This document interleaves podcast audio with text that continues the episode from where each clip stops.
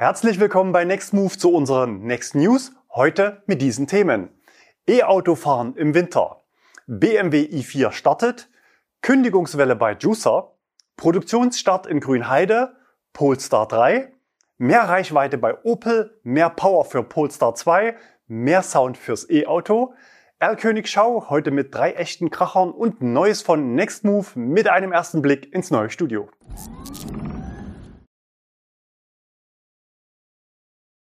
Zum Start ganz frisch reingekommen die Zulassungszahlen für den Monat November. Wir schauen mal drauf. Im November gab es gleich zwei Rekorde. Erstens 40.270 zugelassene E-Autos sind der höchste Wert in diesem Jahr und ein Plus von 39 Prozent im Vergleich zum Vorjahr. Nur der Dezember 2020 lag von CO2-Zielen der Hersteller beflügelt noch über diesem Wert. Zweitens 20 Prozent Elektroautos. Jedes fünfte neu zugelassene Auto fährt voll elektrisch. Das gab es in Deutschland noch nie. Damit zeigt sich zumindest prozentual am Gesamtmarkt im Jahresverlauf ein ganz klarer Aufwärtstrend. Zum Vergleich, Diesel kommen noch auf 15,8%, Benziner auf 33%, auch Plug-in-Hybride sinken im Vergleich zum Vorjahr um 9% auf jetzt 14% Marktanteil. Der Chipmangel schlägt mit voller Wucht zu, denn der Gesamtmarkt sinkt um 32 Prozent auf nur noch 198.000 Neuwagen.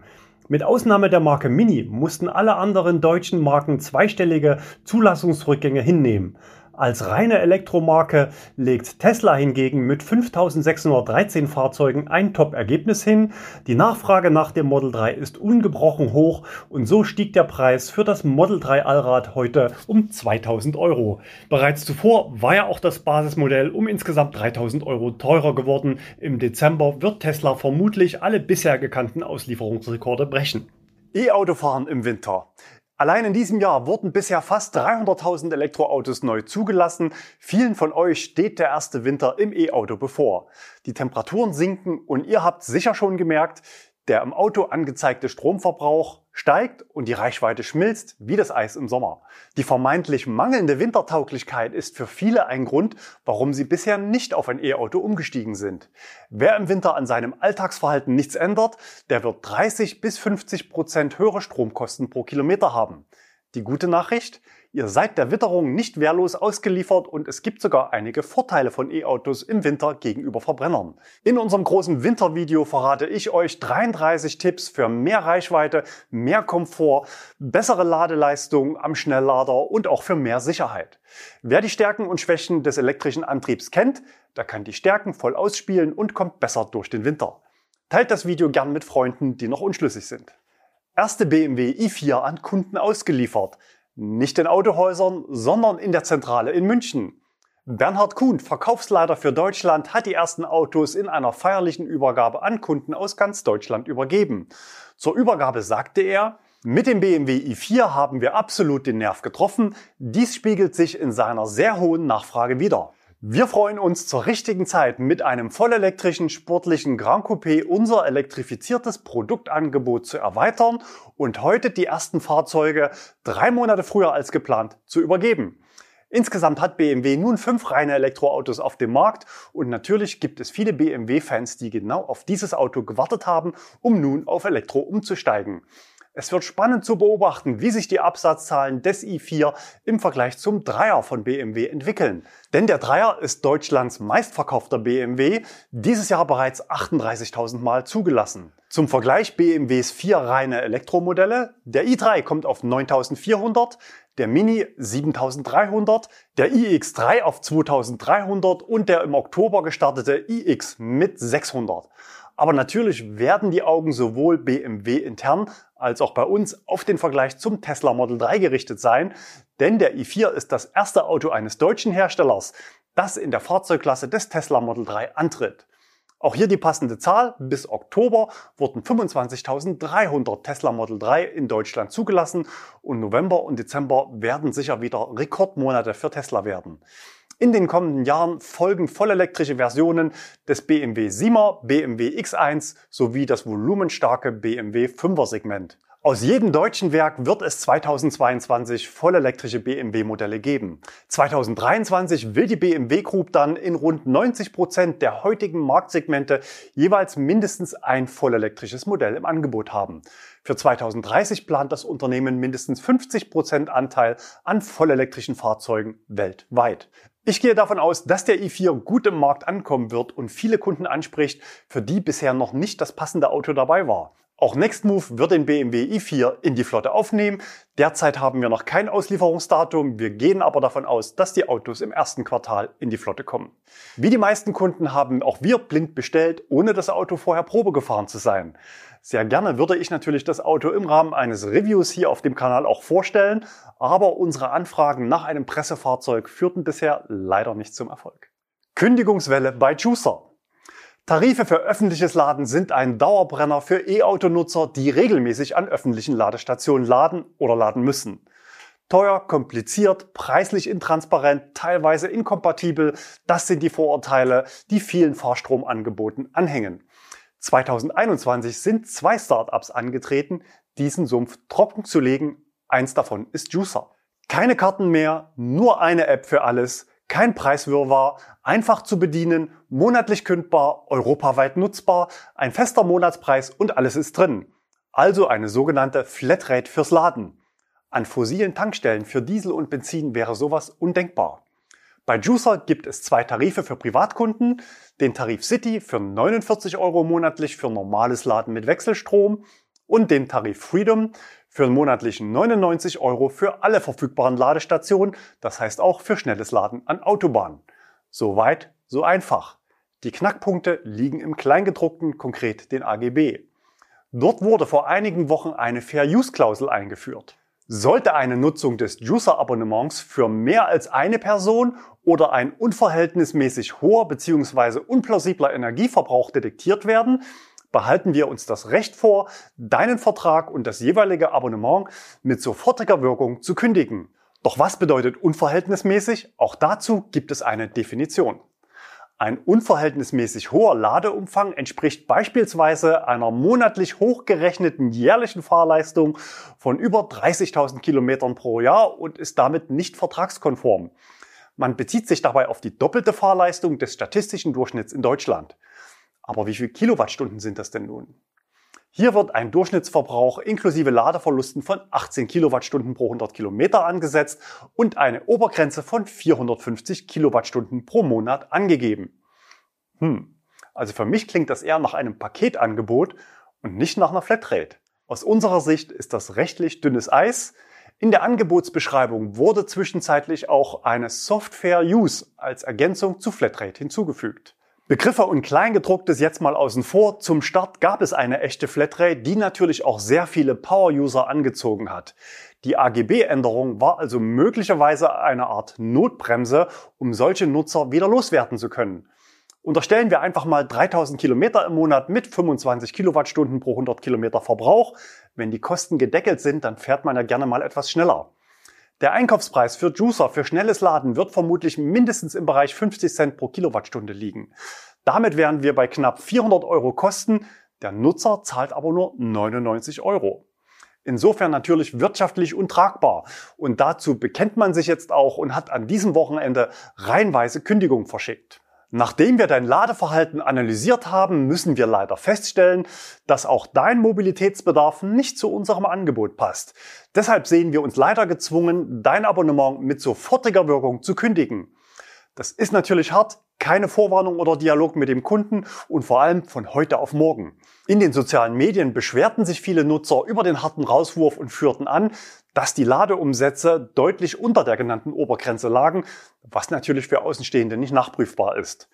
Ich habe bei Juicer nachgefragt und folgende Antworten auf meine Fragen bekommen. Wie viele Nutzer sind von der Kündigung betroffen?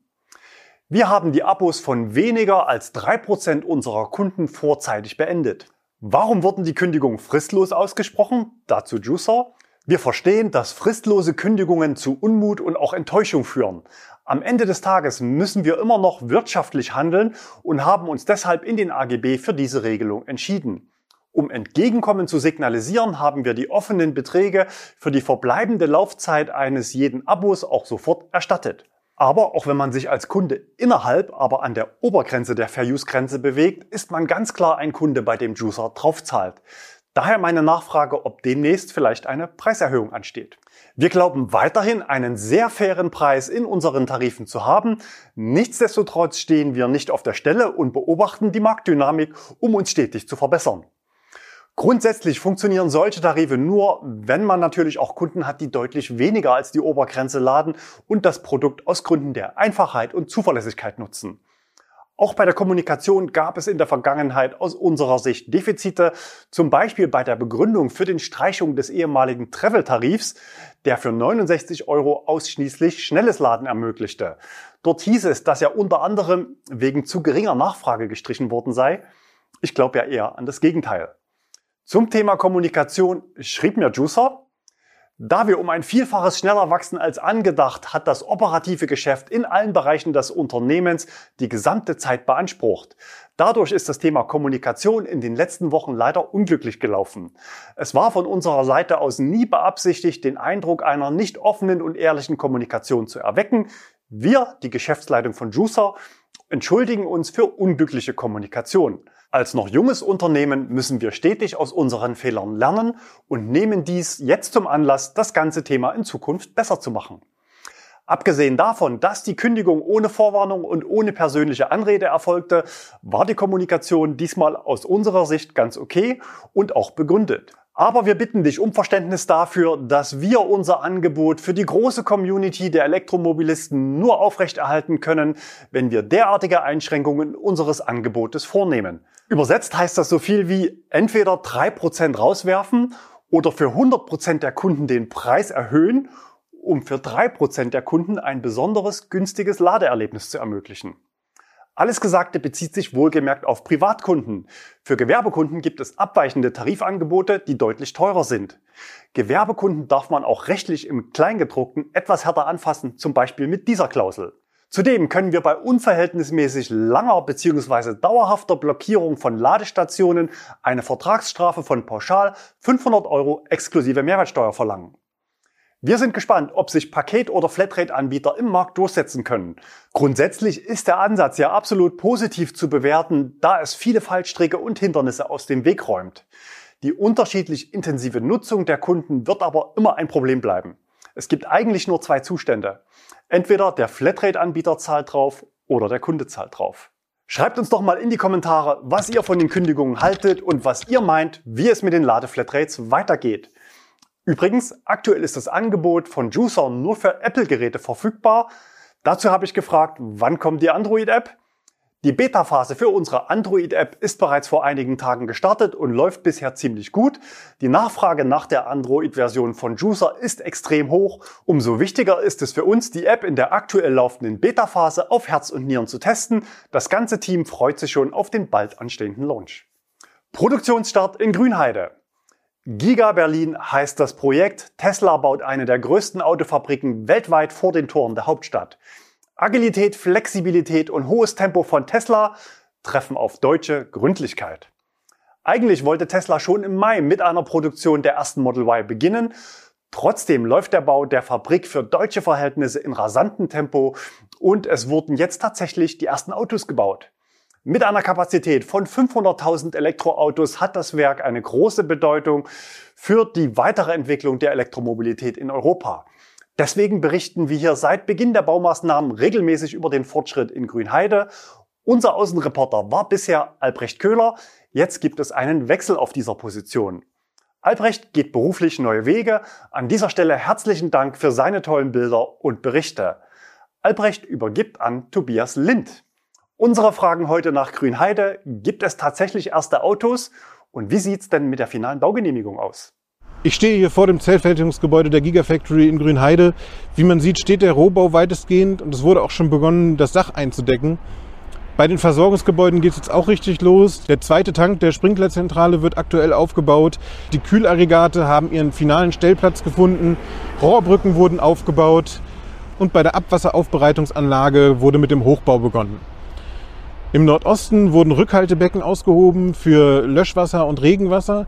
Und auch ein Pumpwerk wird dort aktuell gebaut, welches dann das Regenwasser in das finale Versickerungsbecken pumpen wird, welches auch schon ausgehoben wurde. Auch das Versickerungsbecken im Westen ist mittlerweile fast fertig ausgehoben. Dort wird es auf der rechten Seite Steilwände geben. Links wird dann später ein Fahrradweg gebaut werden. Und an dieser Stelle konnten wir auch schon sehen, wie Model Ys das Fabrikgebäude verlassen haben und dann über eine Teststrecke gefahren sind, die dort temporär aufgebaut wurde. Ob die Fahrzeuge tatsächlich aus Grünheide kommen oder aus China angeliefert wurden, wissen wir nicht. Wir wissen aber, dass bereits Fahrzeuge in Grünheide gebaut wurden, allerdings nicht zum Verkauf, denn um Fahrzeuge für den Verkauf bauen zu dürfen, braucht die Fabrik erstmal noch die finale Genehmigung, die aber jetzt noch im Dezember erwartet wird. Wenn ihr mehr sehen wollt, dann schaut gerne mal auf dem Kanal von Tobias vorbei. Er berichtet seit Februar 2020 im Schnitt zweimal pro Woche von der Baustelle. Sein Markenzeichen sind Videos in Zeitraffer. Sinnbildlich steht das ja auch für das Tempo, das Tesla vorlegt. Diese Woche wurde auch bekannt, dass Tesla auf ca. 1,1 Milliarden Euro Fördergeld für die Zellfertigung in Grünheide verzichtet. Obwohl die Förderung im Rahmen eines EU-Großprogramms so gut wie bestätigt war, zog Tesla seinen entsprechenden Antrag jetzt überraschend zurück. Die Gründe liegen vermutlich in den Bedingungen, die an eine Förderung geknüpft waren und für Tesla zu belastend waren. Auf Twitter erklärte Elon Musk dazu mit Bezug auf ein früheres Förderprogramm vor zehn Jahren, wir haben unsere Lektion gelernt, belastende Bedingungen übersteigen den Wert des erhaltenen Geldes. Tesla überrascht immer wieder. Die nächste Weihnachtsüberraschung wird dann wohl sein, welcher Akku steckt in den ersten Model Y aus Grünheide. Polestar 3. Gestern Abend gab es von Polestar einen ersten Ausblick auf das neue Modell. Es kommt, oh Wunder, ein Premium-SUV. Anders als der Polestar 2 wird es aber nicht in China gebaut, sondern in den USA. Versprochen werden eine klimaschonende Produktion und autonomes Fahren auf der Autobahn. 2022 soll das Auto final vorgestellt werden. Mit dem Polestar 3 geht die Marke auf Wachstumskurs. Der Absatz soll in den nächsten vier Jahren weltweit verzehnfacht werden. Mehr Reichweite bei Opel. Opel spendiert dem Corsa E und dem Mokka E mehr Reichweite. Der Corsa schafft nun 7% bzw. 22 Kilometer mehr, nämlich 350 Kilometer WLTP-Normreichweite. Beim Mokka E sind es auf dem Papier 14 Kilometer mehr, also 338 Kilometer mit einer Ladung. Das war auch zu erwarten, denn bereits letzte Woche hatte der Mutterkonzern Stellantis für die Konzernbrüder E208 und E2008 mehr Reichweite angekündigt. An der Akkugröße von 50 Kilowattstunden wurde nichts geändert. Der Reichweitengewinn ist das Resultat von verschiedenen Effizienzoptimierungen. Erstens Wechsel der Serienbereifung auf Reifen mit einem besseren Rollwiderstand, nämlich Klasse A+. Zweitens, eine neue Getriebeübersetzung soll die Effizienz bei höheren Geschwindigkeiten auf der Autobahn verbessern. Aus unserer Sicht war das bisher ein Nachteil dieser Plattform. Drittens, eine neue Wärmepumpe und eine smartere Klimatisierung des Autos bei kalten Außentemperaturen sollen den Stromverbrauch der Heizung senken. Unterm Strich sind diese Maßnahmen für Stellantis natürlich viel günstiger, als 7% mehr Akku zu verbauen. Auch für die Kunden ist es gut, denn die Stromkosten pro 100 Kilometer sinken. Insgesamt bleibt es aber dabei, dass die Elektroautos aus dem Stellantis-Konzern in Bezug auf die Initialreichweite, Verbrauch und Ladegeschwindigkeit der Konkurrenz derzeit hinterherfahren wobei es aber eben eher Kleinwagen oder Zweitwagen sind. Mehr Power für Polestar 2. Diese Woche gab es Post von Polestar, konkret eine E-Mail. Für die Allradvarianten des Polestar 2 ist jetzt optional mehr Leistung verfügbar. Das Upgrade steigert die elektrische Leistung der Batterie, dadurch erhöhen sich das Drehmoment und die Leistungsabgabe der Elektromotoren über den gesamten Drehzahlbereich. Die zertifizierte Gesamtleistung der Motoren steigt dadurch von 300 auf 350 Kilowatt und das Drehmoment von 660 auf 680 Newtonmeter. Besonders im Bereich 70 bis 130 Kilometer pro Stunde wird die Beschleunigung gesteigert. Der Sprint von 0 auf 100 dauert nur noch 4,4 Sekunden statt normal 4,7 Sekunden. So viel Fahrspaß gibt es natürlich auch bei Polestar nicht gratis. 0,3 Sekunden kosten 1000 Euro, buchbar im Online-Store. Die Installation erfolgt dann als Over-the-Air Software Update. Tja, Tesla lässt grüßen. Dort gehören Upgrades per Software schon länger zum Standard. Den Beschleunigungsboost von 3,9 statt 4,4 Sekunden beim Model 3 Long Range gibt es als In-App-Kauf. Die 0,5 Sekunden kosten dort 1800 Euro.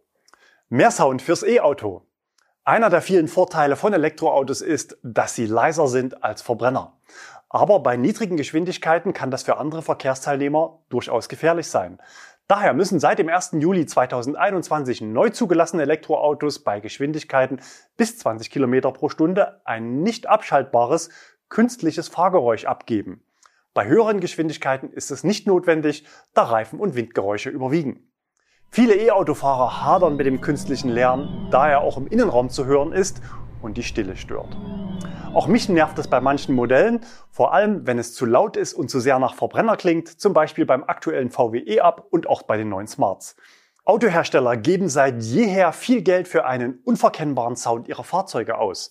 Vor allem Sportwagenhersteller verkaufen ja nicht nur ein Fortbewegungsmittel, sondern auch ein Statussymbol. Und da ist es wichtig, dass Mitmenschen das auch wahrnehmen können, um sich rechtzeitig umzudrehen. Der Porsche Taycan ist das erste Elektroauto, das drehzahlabhängig auch bei höheren Geschwindigkeiten über Lautsprecher innen und außen Sound abgeben kann. Bei unserem Next Move Porsche Taycan habe ich diese Option natürlich mitgebucht. 500 Euro kostet das Sounderlebnis auf Preis. Mich hat der Sound bei der Probefahrt durchaus angesprochen, obwohl ich vorher noch nie einen Porsche gefahren bin. Aber vielen Porsche-Fahrern fehlt trotzdem der Gänsehauteffekt. Die Porsche Sound Designer wollen das ändern. In einer Patentschrift beim Europäischen Parlament heißt es, dass die derzeitigen Lautsprecher, welche hinter der Stoßstange platziert sind, in ihrer Lautstärke und Klangqualität beschränkt sind. Emotionen werden dabei nicht erzeugt. Die Lösung? Einer oder mehrere Lautsprecher, die sich in einem geeigneten Resonanzkörper am Heck des Fahrzeuges befinden. Diverse Patentzeichnungen zeigen, dass die Anlage einer klassischen Auspuffanlage ähnelt und auch aus dem gleichen Material gefertigt sein soll, vorzugsweise aus Titan. Was fehlt noch? Der Auspuff. Über zwei Endrohre sollen authentische Antriebsgeräusche nach außen geleitet werden, damit auch andere Verkehrsteilnehmer echte Emotionen erleben können. Bisher ist es nur ein Patent, also eine schützenswerte Idee. Ob man davon mal etwas hört, bleibt abzuwarten. Auch wenn dieses Thema zunächst lustig erscheinen mag, die Frage nach dem künftigen Sound von Elektroautos ist eine wichtige. Denn der Klang von Städten wird maßgeblich von Autos geprägt. Wenn diese bald überwiegend elektrisch fahren, dann wird dieser Sound sich grundlegend verändern. Und es besteht die Chance, dass es deutlich leiser wird, ohne dass jemand gefährdet wird. Aber es kann auch anders kommen. Trevor Cox, Professor für Akustikdesign, gibt zu bedenken, dass die Fahrzeughersteller versucht sein könnten, sich gegenseitig zu übertönen und wir auf eine schrille und chaotische Klangkatastrophe zusteuern könnten. Als abschreckendes Beispiel erinnert er an die Anfangsjahre der Mobiltelefonie. In den frühen 2000er Jahren gab es individuelle Klingeltöne im Abo, die den öffentlichen Raum nicht zu einem besseren Ort gemacht haben. Ich hoffe, dass uns Fahrsound-Abos erspart bleiben. Was meinst du? Werden die Autohersteller sich untereinander selbst regulieren und ein harmonisches Verkehrskonzert hinbekommen? Oder wird der Gesetzgeber auch oberhalb von 20 km pro Stunde eingreifen müssen? In unserem Postfach insider.nextmove.de erreichen uns übrigens regelmäßig Fotos von Autos mit Fake-Auspuffrohren, die davon ablenken sollen, dass es sich hier um Autos der Zukunft handelt. Solche Autos landen bei uns meist beim folgenden Thema. Erlkönigschau, heute aber ganz ohne Fake-Auspuff. Dafür gleich mit drei Autos, die wir bisher noch nicht auf öffentlichen Straßen gesehen haben. Wir starten mit einem Xpeng oder wie die Chinesen aussprechen würden, Xiaopeng oder wie nochmal? Xiaopeng. Naja, jedenfalls Modell P5, erwischt von Katharina in Lübeck. Das Auto stand ungetarnt an einer öffentlichen Ladesäule. Das Kennzeichen war ein Kurzzeitkennzeichen aus Schweden und ganz offenbar war es noch ein Testfahrzeug. Im Innenraum war noch der ein oder andere Kabelbaum zu sehen. CEO Brian Gu verriet jüngst in einem Interview, dass man 2022 in Schweden, Dänemark und den Niederlanden an den Start gehen will. Wir gehen davon aus, dass man sich zunächst in diesen Märkten warm fährt und Erfahrung sammelt, um dann bald auch auf dem härtesten Automarkt der Welt anzugreifen. Weiter geht's mit einem sehr auffällig folierten Auto gesehen von Prince in Mainz. Auffällig war vor allem die schwarze Blitzfolierung an den Seiten. Das heißt, Elektro will man schon zeigen, den Hersteller aber noch nicht. Die Logos an den Felgen waren entfernt, am Lenkrad abgeklebt und von außen gab's nicht viel zu sehen. Hier habe ich eine Weile gebraucht, um die Nuss zu knacken und die passende Zuordnung zu finden. Am Ende waren es die Felgen und die sichtbaren Ausschnitte der Rücklichter, die mich zum neuen Opel Astra gebracht haben. Das Facelift startet in diesen Tagen, wobei die Elektro-Variante erst für 2023 angekündigt ist. Insofern ein sehr früher Auftritt dieses R-Königs. Ich freue mich, dass es endlich mal kein weiteres SUV ist, auch wenn es auf den Fotos vielleicht so aussieht, sondern ein weiteres Auto der sogenannten Golfklasse, die derzeit vom VW ID3 dominiert wird. Einen weiteren Knaller hat uns Alexander geliefert. Ein Nissan Aria, gesichtet am Allego-Lader in Oberhonnefeld. Das Fahrzeug war mit roten Kennzeichen unterwegs und die Testfahrer englischsprachig und sehr freundlich. Eine Ladeleistung konnte Alexander nicht liefern, denn das Auto war bereits fertig geladen. Besonders spannend, es gab ein markenfremdes Begleitfahrzeug, nämlich einen Hyundai Ioniq 5. Ihr seht, solche Vergleichsfahrten gibt es also nicht nur hier bei Nextmove, sondern sie gehören auch zum Standardprogramm der Autohersteller. Wenn euch Vergleiche zwischen verschiedenen E-Autos interessieren, dann seid ihr hier auf dem Kanal richtig, denn nur im direkten 1 zu 1 Vergleich kann man aussagekräftige Daten zum Verbrauch erheben. Die äußeren Einflüsse zum Beispiel durch Verkehrsaufkommen, Wind, Straßenbelag, Regen auf den Verbrauch und damit die Reichweite sind so groß, dass auch wir die Autos nicht nacheinander testen, um sie zu vergleichen, sondern nur direkt gegeneinander oder miteinander. Auf unserem Kanal findest du jede Menge parallel gefahrene Vergleiche mit bis zu acht Autos zeitgleich auf der Piste. Neues von Nextmove. Weihnachten steht vor der Tür und wir bekommen vermehrt Anfragen zu unserem Shop.